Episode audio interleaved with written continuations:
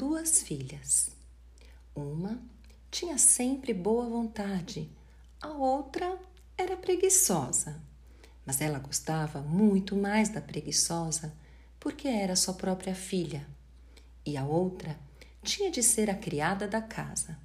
A pobre moça era obrigada a sentar-se todos os dias na beira de um poço e fiar até que seus dedos sangrassem.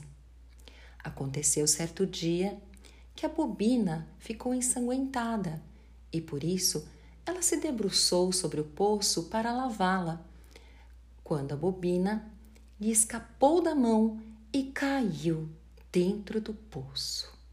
A moça correu chorando até a madrasta e contou-lhe sua desgraça. Esta, porém, foi impiedosa e lhe disse: Se deixaste a bobina cair no poço, agora vai e traze-a de volta. A pobre moça voltou até o poço sem saber o que fazer e, na sua grande aflição, pulou no poço para buscar a bobina. Ela perdeu os sentidos e, quando acordou, viu-se num lindo campo florido, inundado de sol.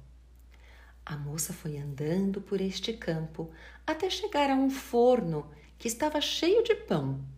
E o pão gritava: Ai, tira-me daqui, senão eu queimo. Já estou assado há muito tempo. Então ela se aproximou e, com a pá, tirou todos os pães do forno.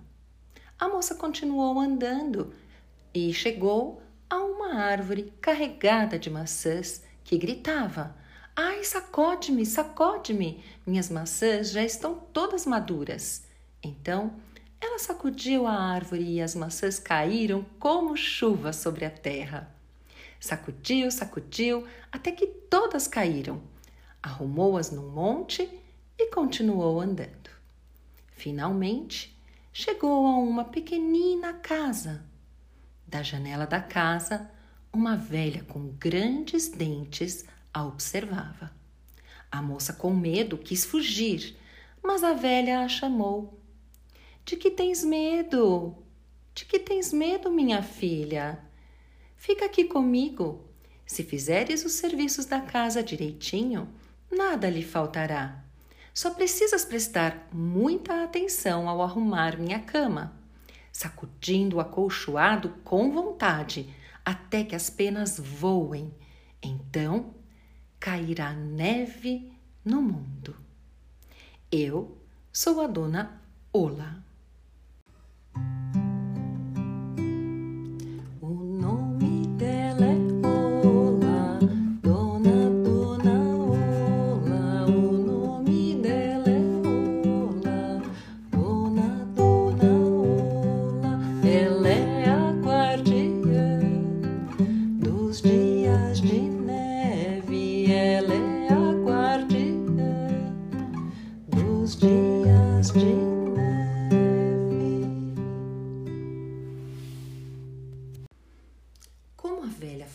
De maneira calma e mansa, a moça criou coragem e entrou na casa para o serviço. Ela cuidava de tudo a contento da velha e sacudiu acolchoado com vontade até que as penas voassem, voassem como flocos de neve. Por isso, tinha uma vida boa junto da velha. Mesmo assim, depois de viver com Dona Ola por um tempo, começou a entristecer. No começo, nem ela sabia o que lhe faltava, mas finalmente percebeu que sentia saudades. Embora aqui passasse mil vezes melhor que na sua própria casa. Finalmente ela disse à velha: A saudade me pegou, e mesmo que eu viva tão bem aqui, tenho que subir e voltar para casa. A dona Ola lhe disse: Agrada-me saber que você quer ir para casa e como você me serviu tão fielmente, eu mesma me encarregarei de te levar lá para cima. Ela pegou a mão da moça e levou-a até um grande portão. O portão se abriu e quando a moça o atravessou, caiu uma chuva de ouro reluzente e ela ficou coberta de ouro. Isto é para ti, disse Dona Ola, e também devolveu-lhe a bobina que havia caído no poço.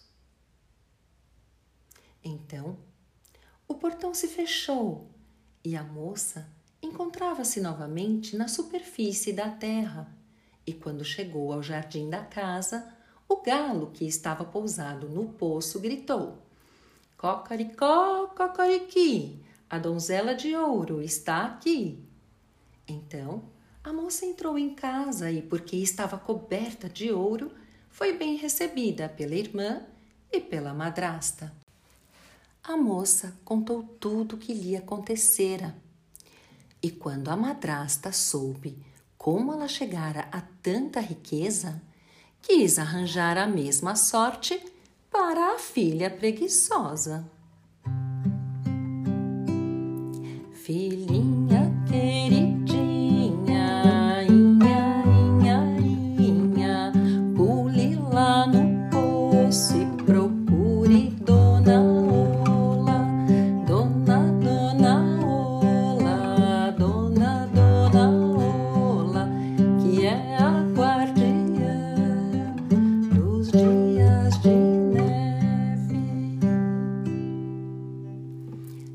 assim, a filha preguiçosa sentou-se à beira do poço para fiar.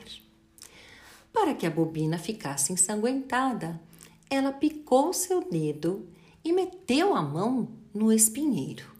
Aí jogou a bobina no poço e pulou atrás. Ela chegou no lindo campo florido e pôs-se a caminhar. Quando chegou ao forno, o pão gritou: Ai, tira-me daqui, senão eu queimo. Já estou assado há muito tempo. Mas a preguiçosa respondeu: E eu lá quero me sujar? E foi embora. Logo chegou a macieira que gritou: Ai, sacode-me, sacode-me! Minhas maçãs já estão todas maduras. Mas a preguiçosa respondeu: Essa é boa. Uma de suas maçãs pode cair na minha cabeça? E continuou caminhando. Quando chegou à casa da dona Ola, não ficou com medo porque já ouvira falar de seus grandes dentes e logo aceitou trabalhar em sua casa.